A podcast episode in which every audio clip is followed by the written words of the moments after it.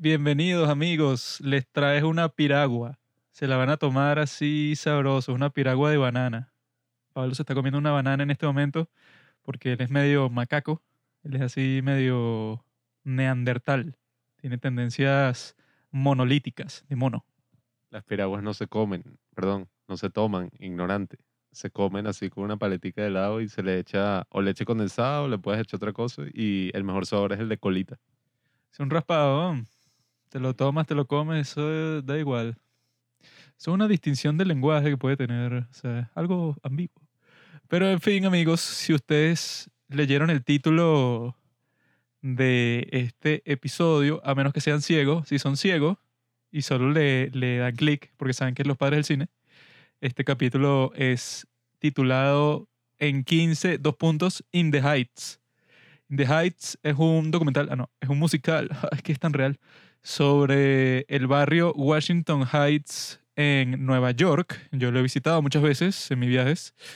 Y Lin Manuel Miranda hace un musical sobre su experiencia ahí. Bueno, es en realidad seguramente vivía en el Upper West Side, en el Upstate, pues ahí donde viven los burgueses de Nueva York.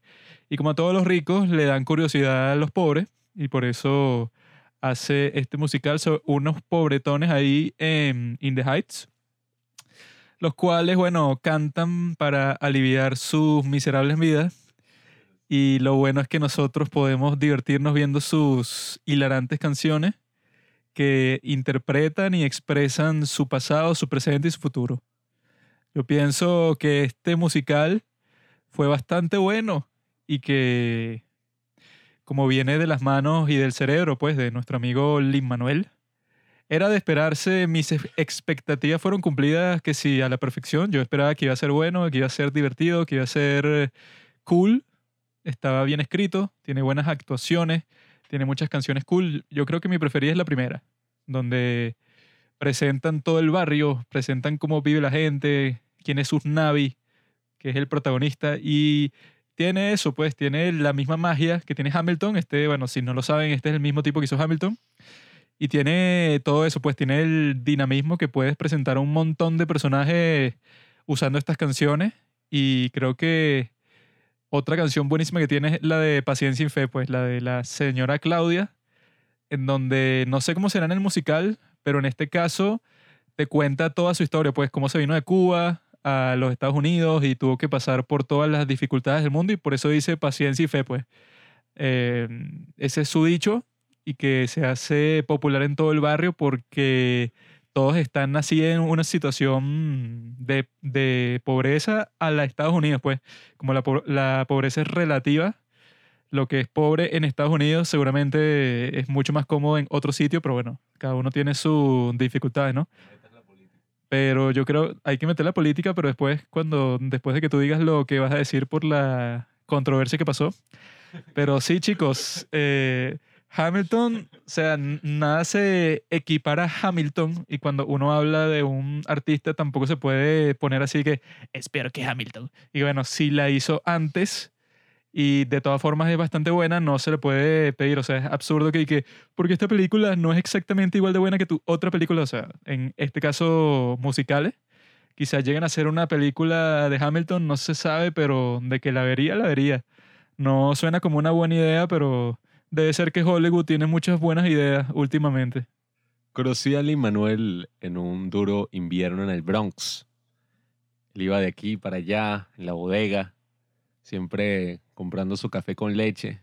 Yo le pedía el Times y constantemente discutíamos la posibilidad de volver. Eh, él quería volver a Puerto Rico, no es una distancia tan larga, yo quería volver a Cuba, de donde soy originalmente. Y ahí fue que me di cuenta que este hombre, mm, o bueno, este niño, porque en el momento solo tenía cinco años, eh, iba a llegar muy lejos. Lin Manuel. Lin Manuel fue siempre un gran músico, un tipo que lleva haciendo teatro, bueno, muchísimos años. Eh, no estoy tan seguro de eso, pero por ahí vi en estos sitios donde uno puede crear películas que había como que, creo que era un documental que hizo que grabaron así en su época, que era una de las primeras cosas que hizo el Manuel con el tipo de George Washington. Creo que fue una de las primeras cosas, porque todos se veían súper jóvenes. y estaban ahí haciendo como un musical ahí todo extraño, súper minimalista. Pero el punto es que In the Heights eh, fue el primer musical de Lin-Manuel que empezó a escribir cuando tenía 19 años. Pero pasó 8 años hasta montarlo, pues tampoco es que el bicho es así, ajá. Mozart. Y nada, o sea, básicamente él quería mostrar como todas esas luchas que él veía sin su barrio. Creo que él es de In the Heights, pues. Eso es pura mentira. Si su padre es un cadre del Partido Demócrata. Cualquiera puede llegar ahí, Juanqui. Alexandro Casio Cortés. Bueno, eso pues, o sea, quizás sea pobre, pero en el sentido de la palabra de pobre, bueno, de que todos mis amigos son ricos y yo soy pobre, entre comillas, pero en verdad soy, que sí, clase media alta. Vete para África, pues. Si quieres ponerte a relativizar la experiencia del Immanuel. Todo es relativo, amigo. Pero básicamente ese era su cometido y yo creo que lo logró. Tan mal no están porque Nina llegó a Stanford. Resentido social. Pero bueno, Manuel básicamente logró retratar todo ese barrio que él temía que estaba desapareciendo, se estaba gentrificando, qué sé yo, esas palabras así chau que usan como que la gente se estaba yendo, las rentas estaban muy altas. Y Lin Manuel decidió poner todo eso que había vivido en un musical y básicamente combinó el hip hop con la música latina, como después iba a meter el hip hop así en el género histórico de los musicales. En Hamilton, que bueno, ese yo creo es mi musical favorito, porque tampoco es que he visto tantos musicales en mi vida. El mío es Cats. Pero yo cuando vi Hamilton por primera vez después me puse a investigar y vi que, ah, mira, él ganó un Tony por In the Heights. Este fue como su primer gran proyecto. Eh, que, ¿De qué será? De, en las alturas. No sé por qué me imaginé una cosa y toda, qué sé yo. Una cosa y que, wow, unos bichos que vuelan aviones en un teatro. y después, o sea, yo creo que no fue hasta que vi ya como tal el tráiler o ni siquiera el tráiler, por seguro ni le paré en su momento. No fue hasta que vi la película que entendí que, ah, ok, o sea, esto es una cuestión latina, sí, de representación, tal. Eh, porque bueno, ya después de que sacó ese musical en el 2008, se volvió súper famoso. O sea, pueden ver entrevistas ahí de él eh, en el 2008 en el barrio como tal, en In the Heights, en Washington, no, perdón, en Washington Heights. Y el tipo así hablando y que no, llevo ocho años preparando este musical, estoy súper emocionado. Eh, él interpreta a un Navi en el musical como tal de Broadway. Y de en adelante, Lin Manuel se convirtió como en un actor ahí, aparece en Doctor House. Yo no sabía nada hasta que vi Hamilton, y eso que Hamilton es del 2016. Pero poder ver este musical así en la gran pantalla, eh, el director fue el que hizo Crazy Rich Asians. Con la gran pantalla me refiero a mi televisor soto aquí en mi casa, porque no fuimos al cine. Eso yo creo que cuadra para verlo en el cine, sería fino. Y además la película... ¿No conoces una pequeña cosa llamada COVID? Nunca existió.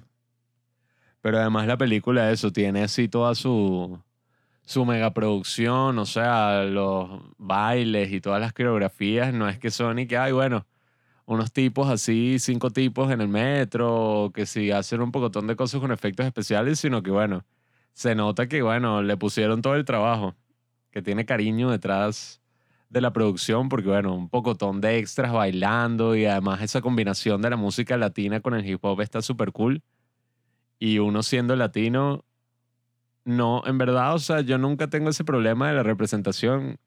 Personalmente, ok, puede que sea importante hasta cierto punto, pero no es una cosa que me mantiene despierto en la noche. O sea, yo me burlaba cuando se acabó la película y que, ¿por qué coño yo me querría haber representado en una película? O sea, yo me relaciono quizás con algunas cosas, algunos aspectos, pero a mí personalmente, ¿por qué me gustaría verme en una gran pantalla, en una historia? que ladilla? O sea, muchas veces y que bueno, yo quiero ver una gran historia, quiero ver que son unos personajes así todos cool y que hacen un pocotón de cosas como yo decía cuando vimos One Super Time in Hollywood y que yo quiero ver a Brad Pitt que hace unas cosas que yo nunca en mi vida haría. O sea, si a mí una jeva y que yo, yo le dije eso a Joaquín, que si a mí me llevan por un culto y hay un pocotón de jevas así que, oye, puras tipas bonitas y están todas y que sí, sí, métete, ¿qué tal? Yo y que bueno, sí va. yo nunca haría como Brad Pitt. si hicieran una película biográfica sobre tu vida, no jodas, sería una película así italiana súper aburrida y el actor que te interpretaría sería Michael Cera. en cambio, si hicieran una película de mi vida, fuera así James Bond, eh, deja, vive y deja morir, y yo sería interpre- interpretado por Chris Hemsworth. Esa es la cuestión, nadie haría una película sobre tu vida. Si la hicieran, sería como acabo de decir. El, el y el punto es ese, amigos. Lin Manuel llamó a su hijo Francisco y su apellido es Miranda. De ahí es que él se llama Francisco de Miranda, su hijo. Francisco de Miranda fue un intento de libertador aquí en Latinoamérica, venezolano, para que lo sepan. y este individuo siempre ha tenido como que esa debilidad por historias así de que llega un inmigrante a los Estados Unidos de América, como fue el caso de Hamilton. Y si han visto eso, el musical de Hamilton, ven que hacen referencia a eso como 10 veces. Que el tipo llegó a Nueva York de una isla de mierda ahí del Caribe. Y que al principio eso lo trataban como la mierda, pero incluso después, cuando ya era toda esta cuestión y que no, ¿quiénes son los padres fundadores de la República? Gente como John Adams decía que bueno, este ni siquiera nació en Estados Unidos. Así que no sé qué tanto está hablando de que él escribió no sé qué cosa con la constitución y tal, si ese ni siquiera es de aquí, o sea, lo tenían ya como que medio discriminado, a pesar de que para todos sus seguidores era que es el tipo más inteligente de toda la historia. Y ahora con In the Heights, que bueno, que nosotros la vimos al revés porque vimos Hamilton y después In the Heights cuando se crearon en orden reverso. Primero In the Heights y después Hamilton. Nosotros vimos ahí, pues yo me vi ahí en la pantalla y que es este tipo que se va a ir a los Estados Unidos a vivir ahí y está en la pobreza, pero después va a salir adelante con un negocio pequeño. Y este Usnavi es un personaje interesante, pero me cayó mal cuando, o sea, este tipo parece que no vio Back to the Future, porque si ustedes ven Back to the Future, la razón, la lección principal en Back to the Future es que cuando Lorraine está con eh, George McFly, que es el padre de Marty McFly, están en el baile del encanto bajo el océano y entonces este Marty se empieza a desvanecer a pesar de que ellos ya están juntos porque un sopenco viene a quitarle a Lorraine a George y porque quiere bailar con ella y tal y este George como es tímido se queda ahí como que no, bueno eh". y eso le pasa a Usnavi en esta película el tipo cuadra una cita con una chica caliente que se llama Vanessa Está súper sexy y todo el mundo en el barrio básicamente sabe que a Usnavi le gusta Vanessa y que a Vanessa le gusta Usnavi. Y, el, y es como que la tipa que tiene una canción en donde habla que como es tan sexy, eso atrae las miradas de todo el mundo. O sea, ese es como que su personaje, ser sexy. Y entonces están en un club así latina en donde todos la conocen por estar buena. Y entonces está con Usnavi en la barra y llega un, un rufián ahí y entonces le dice que, ah, mira, quiero bailar contigo, chica. Y la chica le pregunta a Usnavi si eso está bien con él, o sea, si le permite, como vinieron juntos, o sea, si eso le parece bien. Y el maricote de Usnavi le dice que sí, que sí, no importa. Y esto crea un gran conflicto entre Vanessa y Usnavi, porque ahí, bueno, la tipa se pone a bailar con todos los hombres de todo el club, como que para darle celos a Usnavi, lo cual no tiene sentido porque ya estaban en una cita. Y el tonto de Usnavi, o sea, pudo estar disfrutándose a esa mujerzota mucho antes, pero como no entendió esa lección de Back to the Future de que tú no puedes dejar que te quiten a tu chica en un baile, como pasó aquí, y no solo eso, sino que ese fue el baile en que hubo un apagón y entonces él si hubiera estado bailando con su chica, como era el punto de ir a un bar así como de cita, ya lo habían cuadrado antes, cuando se apagan las luces, él está ahí cómodo con su juego relajado. Incluso puede aprovechar ahí donde nadie lo ve, está todo oscuro, y después salen y bueno, no importa porque están ahí eh, uno al lado del otro, ¿no? Pero esto crea un conflicto porque cuando se apagan las luces, ella está por un sitio y él por otro y se tienen que buscar y cuando la busca, ella está molesta con él. Eso me dejó muy decepcionado de Usnavi porque, coño, o sea, se había conseguido a esta manganzona y, o sea, no pudo consolidar nada por culpa de eso y su abuela murió la misma noche, o sea, un desastre, seguro lo hizo de vergüenza cuando escuchó la historia de Usnavi, o sea, algo bastante lamentable. Después de esa secuencia de eventos, Eh, es que pasa la canción esa que yo creo que entre la del principio, que coye, también es de mis favoritas, pero esa de Paciencia y Fe, me gustaría incluso volverla a ver, porque como está toda la coreografía y como está hecho todo, que básicamente te muestra mm, todo el camino, pues, que tuvo que realizar esta inmigrante de Cuba, la abuela, eh, ¿cómo es que se llama? La abuela Claudia, Joe Biden. yeah, her name is Claudia. que aparentemente en el musical era como muchísimo más importante que en la película. Pero aquí te muestra que eso, ella cuando se vino de Cuba, que fue que sí, no entendí muy bien, fue como en los 40, o sea, no entendí, no entendí cuál fue el periodo en el que esta película estuvo ubicado, porque bueno, es como extraño, o sea, es la actualidad, pero hay unas cosas ahí, bueno, X. Y te muestra toda la progresión, todo el camino que tuvo que realizar, y bueno, estoy seguro que a la audiencia de los padres del cine, que bueno, supongo que en su mayoría son latinos, y si son venezolanos, lo más probable es que se hayan ido al país, se están así escuchando un podcast en Spotify broma, y seguro les encanta porque es como digo, o sea, hay una representación ahí total de, de toda la cultura latina, que bueno, yo tampoco es que estoy así como que necesito haberme representado en una película de Hollywood. O sea, no, no tengo como mucha necesidad, pero igual está fino. O sea, no tengo de qué quejarme. Y todas esas canciones, o sea, toda esa música, uno ya por ser latino y haberse criado, uno está ahí que bueno, papá, sí cuadra, uno moviéndose así en el asiento y tal. Pero no sé, es extraño. O sea, yo en sí con los musicales, a veces tengo como que me siento raro. O sea, por ejemplo, si yo veo La La Land o un musical de estos de los viejos, así, bueno, Singing in the Rain, claro que estoy así emocionadísimo, estoy como que esto es un peliculón. Pero a veces cuando veo como que otras películas que, ajá, eh, están basadas en un musical ahí de Broadway y la veo como tal, no sé, o sea, siento como que una pequeña distancia ahí con la película y no sé, a veces siento como que, oye, es tremendo musical. No, bueno, no, la de Cats sí ya ni la vi, pero no la planeo ver. Pero es extraño, o sea, no, no diría que es ser como poser, ni es ser así un tipo y bueno, el cine tal, sino que es raro, o sea, muchas veces cuando veo esa de La La Land o la otra, yo digo como que, oye, esta es una película y por cosas de la película es un musical también, pues cantan. Pero en este estoy como que, ah, bueno, esto es un musical, pues, o sea, no es como una película, sino ya estoy claro y bueno, si no existiera ese musical, esto, o sea, es, es extraño, o sea, porque no me pasa con las adaptaciones de libros, sino cuando es algo así, ¿sabes? No sé si tú, si me estoy dando a entender, pero no sé si entiendes lo que digo. ¿Te refieres a la obra maestra High School Musical 2? Ese sí, ese sí, ahí sí no siento nada, o sea, siento es pura maravilla de tal obra maestra. Gabriela es guardavidas y por eso tiene que salvar a Troy, T.D. Troy. Yo no los vi tener sexo en esa serie, ese musical. Te, te voy a deportar.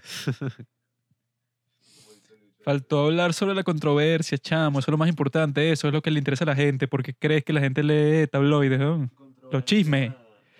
Fue, fue, fue, no, papá. Eso llegó a The View. Whoopi Goldberg lo mencionó en su show. Resulta que, como en Estados Unidos, la gente tiene problemas mentales luego de la trágica muerte de George Floyd. Todo se fue a la mierda, culturalmente. Eh, resulta que con Lin Manuel, no sé quién carajo fue que lo dijo primero, pero bueno, todas las estupideces casi siempre empiezan en Twitter. Fueron varios grupos de varios grupos afrolatinos en Twitter. BIPOC.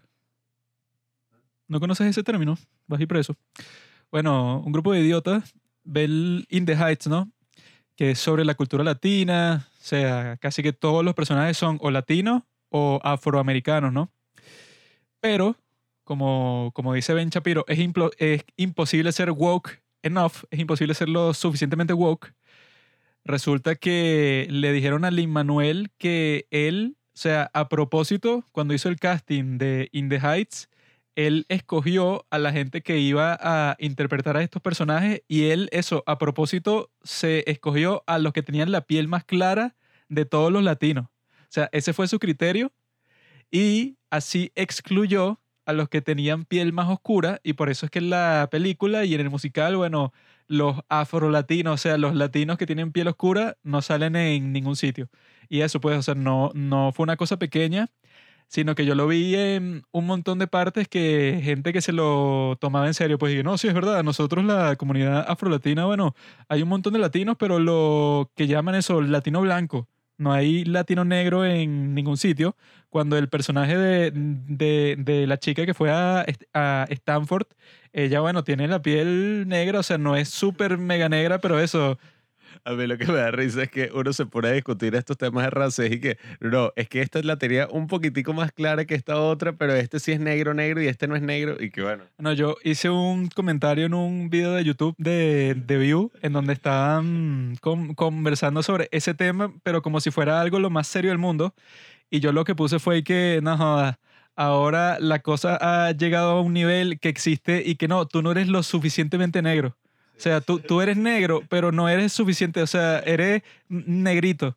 Negro, negro es el que en verdad, o sea, cuando eso en la vida real, yo creo que si a ti en verdad te importa eso, es que eres medio retrasado, ¿no? Pero lo peor de todo fue que el estúpido de Lin Manuel Miranda, que él es anti-Trump, él tiene un poco de retraso, a pesar de tener mucho talento para escribir musicales, tiene un poco de retraso político. Seguramente no tiene nada que ver con el hecho de que su padre ha trabajado para el Partido Demócrata toda su vida, pero bueno, el tipo se disculpó, puso y que, no, bueno, sí, tra- trataré de ser mejor.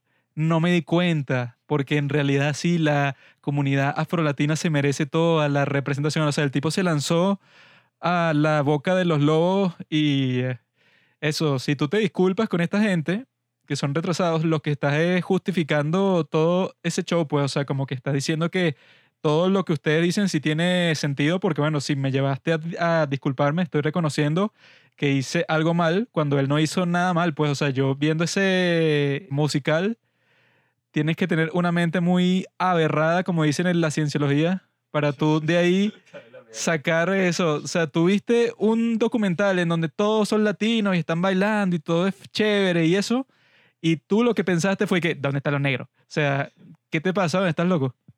Juan Quiroga, su referencia. Sus referencias bancarias están en la mierda. La sociología, Ben Shapiro y que. No, que el Partido Demócrata. Tú no eres gringo, chamo, tú eres latino. Tienes que ponerle sazón. Y esta es una película con sazón, con dembow. Yo no soy latino, soy latins. Eso sí, bueno. Los gringos, vayan a medirse los cráneos, a ver cuál tiene una forma distinta al otro, para cómo los vamos a separar.